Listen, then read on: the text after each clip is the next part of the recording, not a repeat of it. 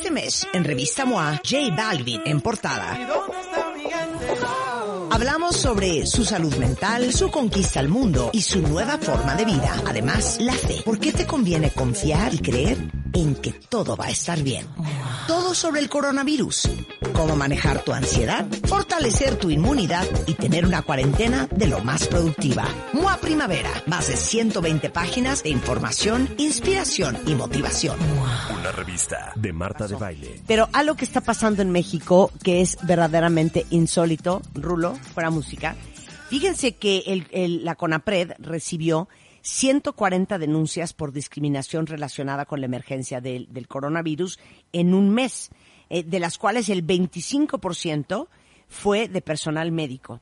Y eh, el registro se lleva desde el 19 de marzo. Se han hecho eh, estas denuncias en 26 estados. La mayor proporción se documentó en la Ciudad de México con 47 casos, el Estado de México con 19, pero pasa en León, en Puebla, en Guanajuato. Y de acuerdo a la CONAPRED, la mayoría de las denuncias se han atendido de inmediato, haciendo oficios de prevención, canalizando a otras instancias, competencias, eh, orientando o dando contención a, los que la piden. Eh, y es algo verdaderamente increíble porque en, mientras que en otros países, como en Estados Unidos, como en Inglaterra, en Italia, ciertamente en España, en Alemania, eh, todo el personal médico, tanto doctores como enfermeras, todos los que están trabajando en el sector salud, reciben aplausos, eh, reciben este eh, eh, a- donación, apoyos, ayuda, eh, profundas muestras de agradecimiento de toda la población de diferentes países por lo que están haciendo, por salvar a nuestra familia, por este, por sacar adelante a los pacientes, por todo lo que están haciendo y poniendo en riesgo su vida. Increíblemente en México, este, este no es el caso en todos los casos. Y justamente tenemos a Ligia Cantún, ahorita en la línea, eh, ella es de Mérida, de Yucatán, y no me van a creer lo que le pasó eh, a Lidia, eh, a Ligia. Ella es eh, enfermera, tiene 40 años de ser enfermera. Eh, ahorita está trabajando en un hospital destinado a pacientes de coronavirus. ¿Y, y qué pasó el 8 de abril, mi queridísima Ligia? Hola, buen día. Pues resulta que al salir de la guardia, está haciendo muchísimo calor aquí en nuestra ciudad, eh, pues se me antojó comprar un refresco. Paro en una tienda de autoservicio a un costado de la tienda, no entro a los cajones de la tienda, sino entro, me paro a un costado porque era más fácil mi vialidad y pasa un coche con velocidad, me grita infectada y me tira café por la espalda, café caliente. Que en ese momento volteo mi cara para mirar y veo un coche negro, pero por la velocidad que ya que llevaba no vi, solo vi el color, escuché la voz de un hombre que me gritó infectada y no pude ver el número de placas porque me preocupé más para que mi ropa no se me pega a la espalda pensando que pudiera hacerme más daño. Cuando te pega algo quemado a, a- a tu piel, pues te hace más daño.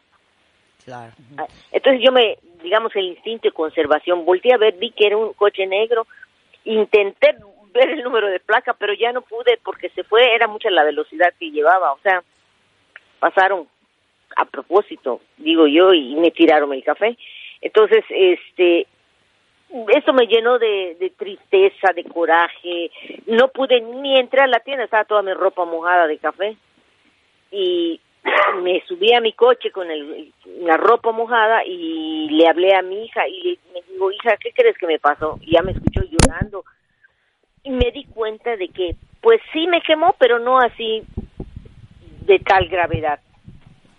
Entonces, ya llegando a mi casa, que estábamos a 10 minutos de mi casa de lo que me pasó, m- m- llego y mi hija me abraza, mamá, ¿estás bien? Sí, ay, mamá, me dijo, pudo haber sido una piedra, un palo u otra cosa. Y yo me solté en llanto, pero me dolió la acción ya después de ver que, que no era grave lo que me había pasado. Digo, ¿cómo es posible que Mérida, siendo una ciudad tan tranquila, la gente, pero siempre se habla bien de mi gente, me haya pasado esto? Realmente sí me dolió. Fue más el daño moral que el daño físico. Digo, Claro, ¿cómo es y, lo, y lo- y lo que significa, porque tú siendo una mujer dedicada a la salud y ahorita eh, justamente trabajas en un hospital destinado a pacientes con coronavirus, Ligia. Sí, sí, ahorita nos, yo, yo trabajo en dos instituciones del sector salud. En una de las instituciones del sector salud es un hospital COVID. Yo soy enfermera quirúrgica con 40 años de servicio. Todo el paciente que ingrese y necesite una cirugía ya con el antecedente de COVID va a entrar al hospital donde yo trabajo. Ahí es un hospital COVID, o sea, una cesárea, un apéndice agregado a su problema de COVID. Si se tiene que operar, se va a operar.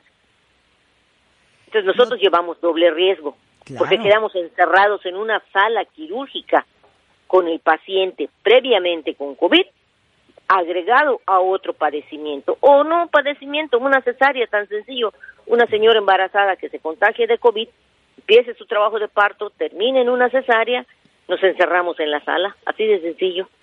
Portar el uniforme, Ligia, eh, de enfermera o de doctor, siempre ha sido un orgullo y ahorita a nivel mundial es un orgullo. ¿Cómo te explicas esto? Y, y, y ahora sí que, ¿cuál es tu explicación a lo que pasó? Y al sentir de la gente. Yo siento que la gente está cayendo en una psicosis porque no solo es mi caso, aquí en Mérida se han registrado como tres o cuatro casos al respecto. La gente ya tiene una psicosis de todo esto, o sea, no puede ver que se pare una ambulancia en una casa por cualquier otra circunstancia que no sea COVID, empiezan a través de los medios sociales y empiezan a salir COVID, COVID, no, no, no, no es así, si no solo existe el COVID, hay otros padecimientos, ya tiene la gente, entró en una psicosis, definitivamente entró en, un, en una psicosis, pero también no cumplen las medidas que el gobierno nos pide de que quédate en tu casa, quédate en tu casa, no lo cumplen. Y si discriminan y reclaman a la hora de ir a un hospital, agreden cuando van a un hospital, no entienden que cuando un, un, paciente es COVID no pueden entrar a ver a un familiar y nos agreden, en el mismo hospital agreden a veces a la gente porque les, se les impide la entrada, pero son las normas. Claro. No, y aparte yo creo que es, es algo que llevamos hablando, yo creo que ya ocho semanas en el programa. Exactamente. que esto es eh, una de las razones por las cuales es tan importante hacer todo el esfuerzo por quedarte en casa y protegerte de la mejor manera posible, porque si te da coronavirus y te tienen que hospitalizar, eh, y es algo tristísimo que hemos visto, Ligia, en otras partes del mundo, mucho en Italia, mucho en España, eh, en, Estados Unidos, en Alemania, en Francia, en Inglaterra. Los pacientes mueren solos. ¿Por qué? Porque no puedes entrar a despedirte de tu abuela o de tu madre o de tu padre, eh, porque es un riesgo de contagio y se perpetúa el contagio comunitario. Y eso es algo de lo que los doctores han hecho mucho hincapié eh, razón por la cual todos debemos cuidarnos porque no queremos estar en esa circunstancia, porque es evidente que en cualquier institución de salud van a evitar que más gente se contagie, por lo cual no van a dejar a ver a tu familia. Sí, definitivamente, definitivamente. Déjeme contarle, mire, yo viví la epidemia del cólera y viví la epidemia del H1N1, sí. Mi uniforme lo he portado siempre con mucho orgullo y nunca me sentí tan discriminada como ahora, de verdad. Pues yo te voy a decir algo, mi queridísima Ligia. A nombre de mío y de todo mi equipo y de muchos otros mexicanos, eh, nosotros sí te agradecemos profundamente lo que estás haciendo, lo que has hecho en 40 años de tu carrera y que a pesar de lo que te pasó, sigues siguiendo a trabajar todos los días, a continuar protegiendo la salud de los yucatecos y de los mexicanos y continuando salvando vidas. Yo invito a la sociedad a que sea más empático con el sector salud, porque estamos para salvar sus vidas, estamos para cuidarlos, no les vamos a hacer daño. Háganos caso y quédense en su casa. Ligia, te mando un gran beso y un gran abrazo. Muchas gracias. Eh, gracias a ti. Bueno, Melody Rodríguez está en Nayarit eh, y ella le pasó algo diferente pero similar. Eh, literal, eh, Melody tiene 25 años, es enfermera en el Hospital General de San Francisco Nayarit. Ella está en el área de urgencias, atendiendo pacientes en general con distintas urgencias y también, por ende, pacientes que tienen coronavirus o que puede ser que tengan coronavirus. Eh, aunque no ha tenido contacto directo con enfermos de COVID, solamente con casos sospechosos, eh, cuéntanos a todos, Melody, ¿qué te pasó el pasado 8 de abril? Sí, buenos días. Este, como pues se ha venido con toda la situación en general en esta parte del estado de Nayarit, se realizaron unos cercos sanitarios por personas de los pueblos para este pues disminuir y de igual manera prohibir el acceso a turistas para pues no propagar más este este virus. Pero en este caso me tocó a mí que al momento de salir de mi turno y llegar al poblado en donde yo vivo bueno vivía este está a 15 minutos más o menos de aquí de San Francisco. Al momento de yo querer ingresar pues me, me dicen que si entro ya no salgo, porque habían llegado información al pueblo, pero mala información en este caso sobre una paciente infectada con coronavirus. es, yo les comento que en mi caso, pues yo no puedo permanecer dentro del pueblo, o sea, voy a llegar, sí, voy a descansar, pero al día siguiente yo tengo que salir a trabajar, a lo cual al presentar mi, mi gafet porque debido a esta situación pues ya no portamos nuestro uniforme para pues por las represalias que ha habido este con muchos compañeros en general eh, muestro yo mi identificación como enfermera y comento que trabajo en el hospital de San Francisco y al momento de, de, mencionar simplemente que soy personal de la salud pues comienzan la gente este a exaltarse un poco y decir que no, que entonces mejor no entro, que yo vengo de un gran foco de infección, que no se me podía permitir entrar, etcétera, etcétera. ¿Y qué hiciste? Y vamos a poner ahorita el video en Twitter. Pero ¿qué hiciste, Melody? Bueno, este, por fortuna iba acompañada de otra compañera, también enfermera, y ella fue la que grabó de hecho el video porque pues no no recibimos este respuesta de parte del pueblo y en ese momento incluso ni siquiera de, de la policía municipal que se encontraba ahí fue que comenzó mi compañera a grabar el video y incluso comienzan ellos a exaltarse un poquito más porque lo estamos haciendo, pero era pues en muestra de, de, lo que estaba sucediendo y para pedir apoyo de igual manera. Ya a este punto comienzan este a, comunicarse algunos otros compañeros y demás pues para ver la manera de que me dejen ingresar. Pero este en todo ese lapso no sé creo que fueron alrededor de 30 40 minutos pues sí varias personas era como continuamente estar diciendo que se alejaran de mí que era un foco de infección que yo venía del foco de infección etcétera etcétera incluso me ofrecieron pagarme una renta en el poblado de San Francisco, que es en donde está el hospital, con tal de que yo no saliera de aquí porque pues yo era un foco de infección. A este punto, créeme que con impotencia, coraje y demás, pues realmente no sabía qué hacer, este, bueno, caí en lágrimas porque pues sí, o sea, como comentaba anteriormente mi colega, si ya es triste no poder portar el uniforme que nos representa, o sea, ahora incluso que ni siquiera pueda llegar a mi casa a descansar, sí es muy frustrante, la verdad, y da mucha tristeza que se estén comportando así. Ahora vives en, en, una, en un cuarto, ¿no? Sí, este, sí, un compañero, no, un compañero me, me brindó un cuarto en lo que pues yo me puedo acomodar de nuevo porque pues yo tenía ya todo, ¿no? Todas mis cosas, entonces la verdad decidí entrar al pueblo, pero únicamente por mis cosas y salirme por el mismo temor. Realmente me hicieron temer por mi integridad física.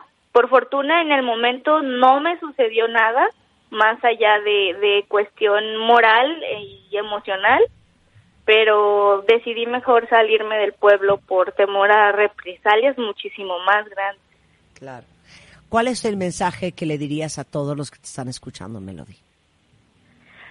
Simplemente apoyo, no, no que nos alaben, ni mucho menos, pero que nos apoyen porque estamos para ayudarlos, es nuestro trabajo y en esta ocasión nos toca dar un poquito más de lo que ya hacemos. Entonces simplemente apoyo y respeto en general al gremio porque estamos para ustedes. Melody, me da muchísima tristeza que te haya pasado eso porque como le decía Ligia, habemos muchos, muchos eh, mexicanos que estamos sumamente agradecidos eh, por gente como tú, que se dedica a lo que se dedica con tanto amor y con tanta pasión y nos apena terriblemente lo que estás viviendo, porque como decía Ligia, simultáneamente encontramos casos eh, como el tuyo y gente que está con esta psicosis, pero al mismo tiempo encontramos mucha gente allá afuera que todavía no termina de entender la seriedad de lo que estamos viviendo, no solamente en México, sino a nivel mundial. Tú lo has visto de cerca. Eh, danos unas palabras para que nos termine de caer el 20 de lo importante que es que nos cuidemos y que nos quedemos en casa si es posible. Así es. Mire, comentábamos de hecho que eh, en cuestión de este virus es mucho más este atemorizante el no presentar síntomas porque pues no sabes si estás infectado o no, pero puedes infectar a muchísima más gente. Entonces, aquí es cuestión de tomar las medidas, no salir de casa realmente en caso de que se necesite estarnos lavando nuestras manos y demás y cuidar por nuestra gente y más las que están en muchísimo más riesgo. Melody, te mandamos un gran beso y un gran abrazo y gracias por hablar con nosotros. Muchas gracias. Bueno, ese es el caso de Melody y regresando les voy a contar el caso, eh, más bien les va a contar su caso Luis Gerardo Ramos de Reynosa, Tamaulipas, al volver en W Radio. W Radio 96.9. Al aire. De baile en casa. Estamos donde estés. Más música.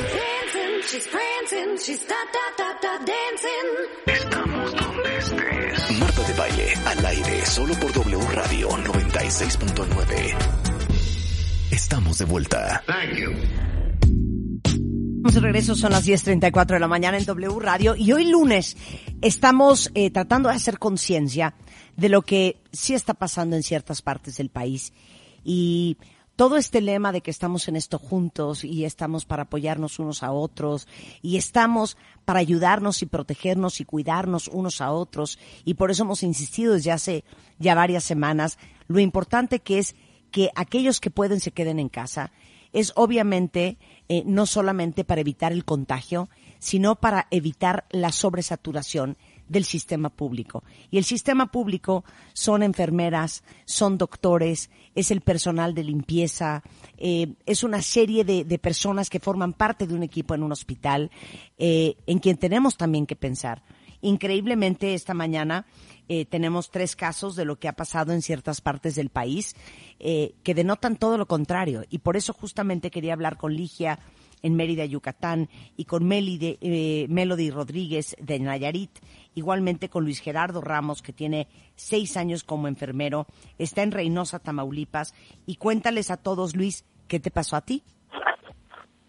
Hola, buenos días. Primero que nada, este, gracias por el espacio.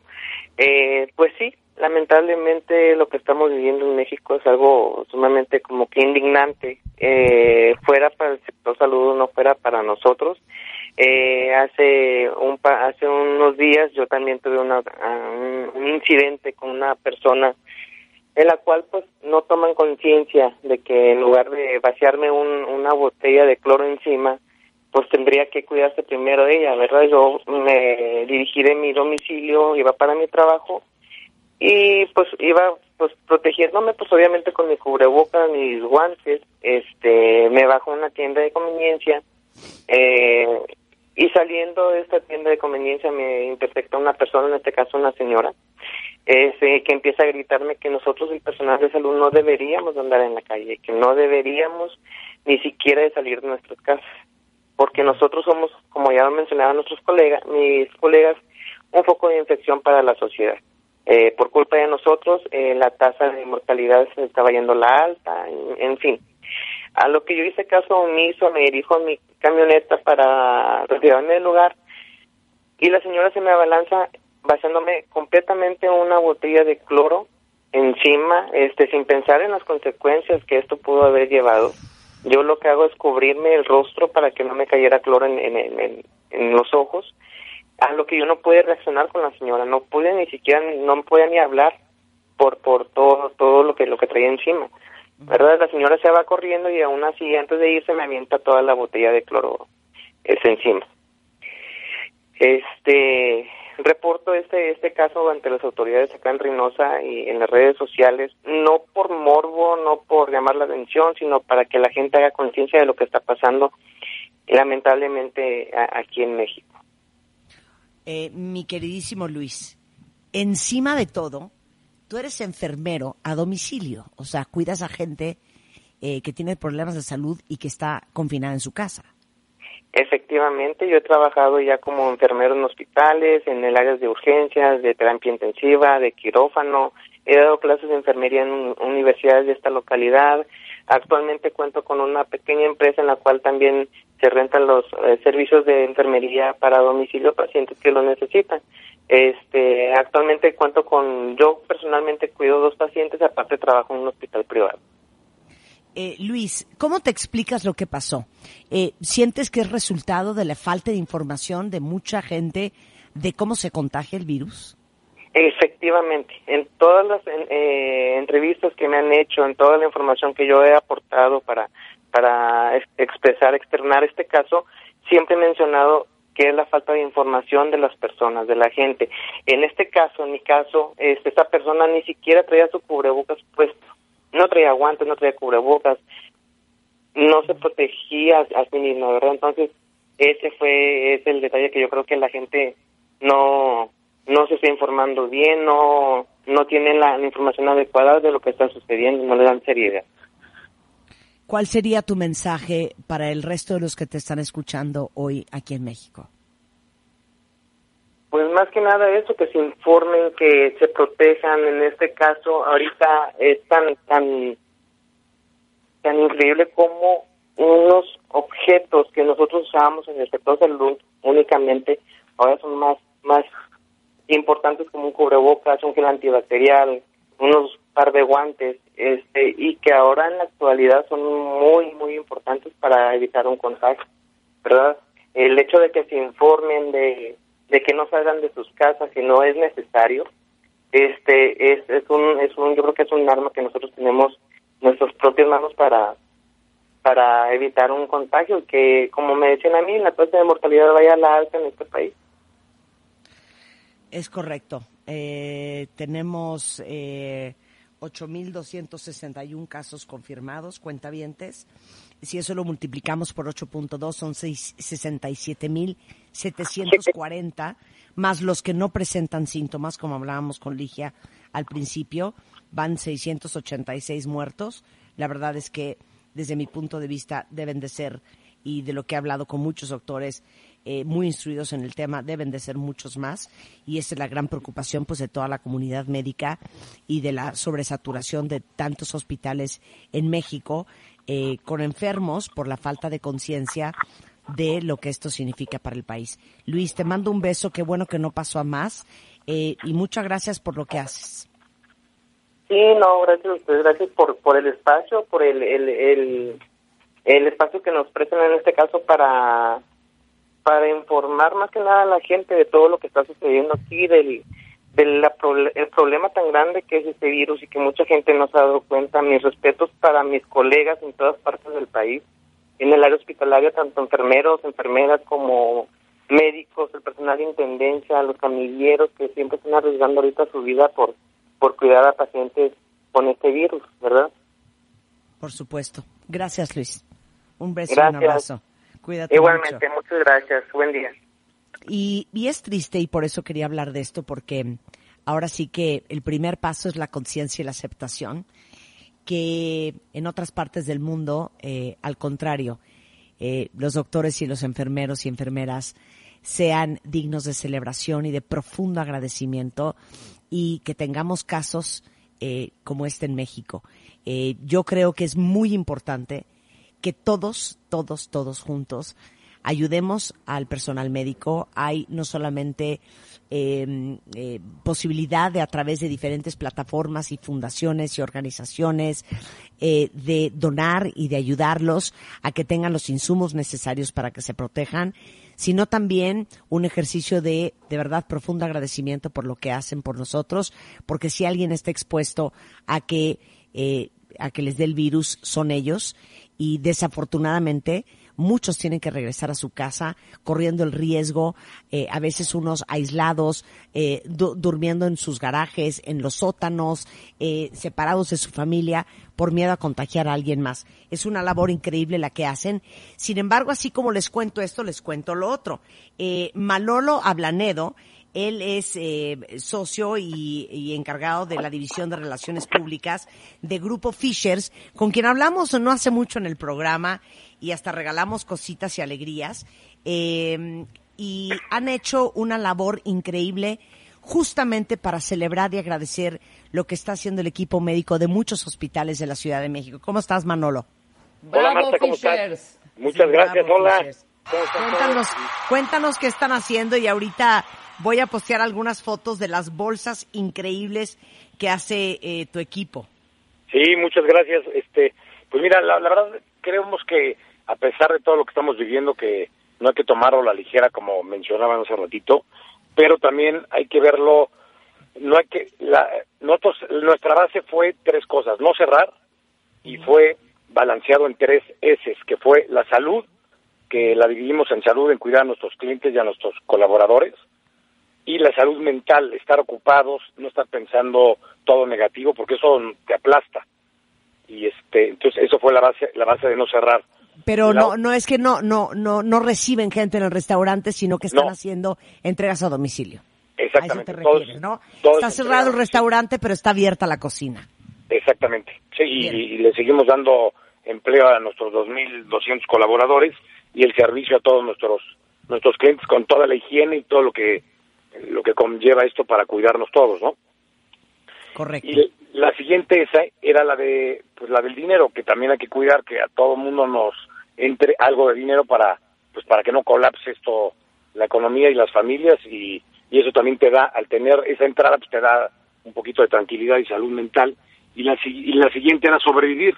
Todos los días nos reunimos a tomar medidas para ver qué vamos a hacer nuevo, qué cómo consentimos al cliente, cómo nos cuidamos más y sobrevivir día con día a esta a esta pausa que le llamo yo, ¿no? que pronto pronto pasará.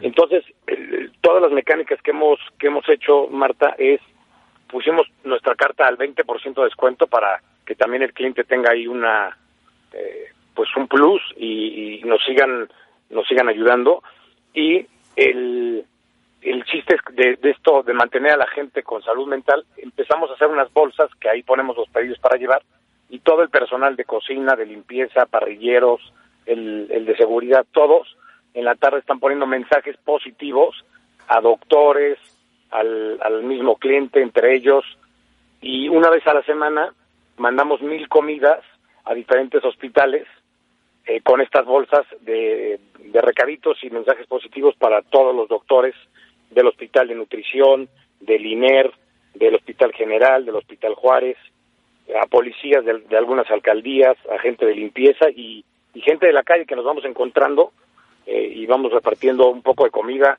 un poquito de felicidad y un poquito de, de pensar positivos. Creo que parte de esta estrategia tenemos que pensar positivos y apoyar, digo, escuché ahorita tus dos entrevistas pasadas y pues no, es increíble que pase esto y al contrario, tenemos que apoyar a todo, a los héroes de la calle, ¿no? A los héroes que nos están salvando vidas y que están arriesgando su vida por, por nosotros. Yo creo que ustedes, eh, que son restauranteros, como muchos otros restauranteros, eh, muchos de ellos están haciendo una labor muy similar. Eh, Yo creo que cada uno de nosotros, en lo que es bueno, en lo que es nuestro fuerte, en lo que podemos ayudar, sea con tiempo, con dinero, con esfuerzo, con recursos, podemos hacer algo, algo por los demás, como decíamos ahorita en el mensaje. Eh, esto es una cadena de favores. Exactamente. Sí, sí, sí. Mira, yo, yo a todos mis clientes les digo, y muchos clientes se han convertido en amigos, ¿no?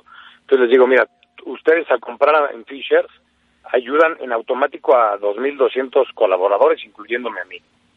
Y, y, y están ayudando a gente de la calle y a doctores, y todo, porque es una, es una, quisimos hacer una cadenita y un círculo 360 que a todos nos vaya bien, que todos sobrevivamos, porque es sobrevivir el chiste de estos meses que, que, que estamos pasando y los que faltan, ¿no? Sensacional, Manolo. Pues los felicito mucho por lo que están haciendo. Muchas gracias. Eh, que son un ejemplo para muchos otros y espero que esta conversación inspire a más a Sí. ayudar a otros. Sí, la verdad se están sumando muchos amigos restauranteros, Soul, unas hamburguesas Soul se sumaron, que también son amigos, y ahorita eh, estamos en pláticas con Crayola porque vamos, fíjate que ha pasado algo bien padre que me gustaría platicártelo, muchos clientes nos han marcado para decir que, que les mandemos bolsas a su casa con, con bueno, en este caso va a ser Crayolas, para, este, para que sus hijos y ellos dibujen y manden mensajes a médicos y a otros y a otros clientes. Entonces está padrísimo que te llegue una bolsa de otra persona que la hizo especial pues para alguien que no conoce y este y entonces eso creo que es igual pues cadena de favores y mandar buenos mensajes y nos está nos está sirviendo a todos porque hay que pensar positivo y que de esta como buenos mexicanos vamos a salir adelante y pues a cuidar a cuidar a los más vulnerables y, y pues a pensar positivo. Sensacional. Manolo de Grupo Fishers, muchas gracias. Ahorita vamos a postear en, en Twitter para que lo vean cuentavientes eh, las bolsas que están haciendo y eh, para sus clientes y, y para todos aquellos este equipos de hospitales que necesitan, pues como diríamos nosotros, un poquito de alegría.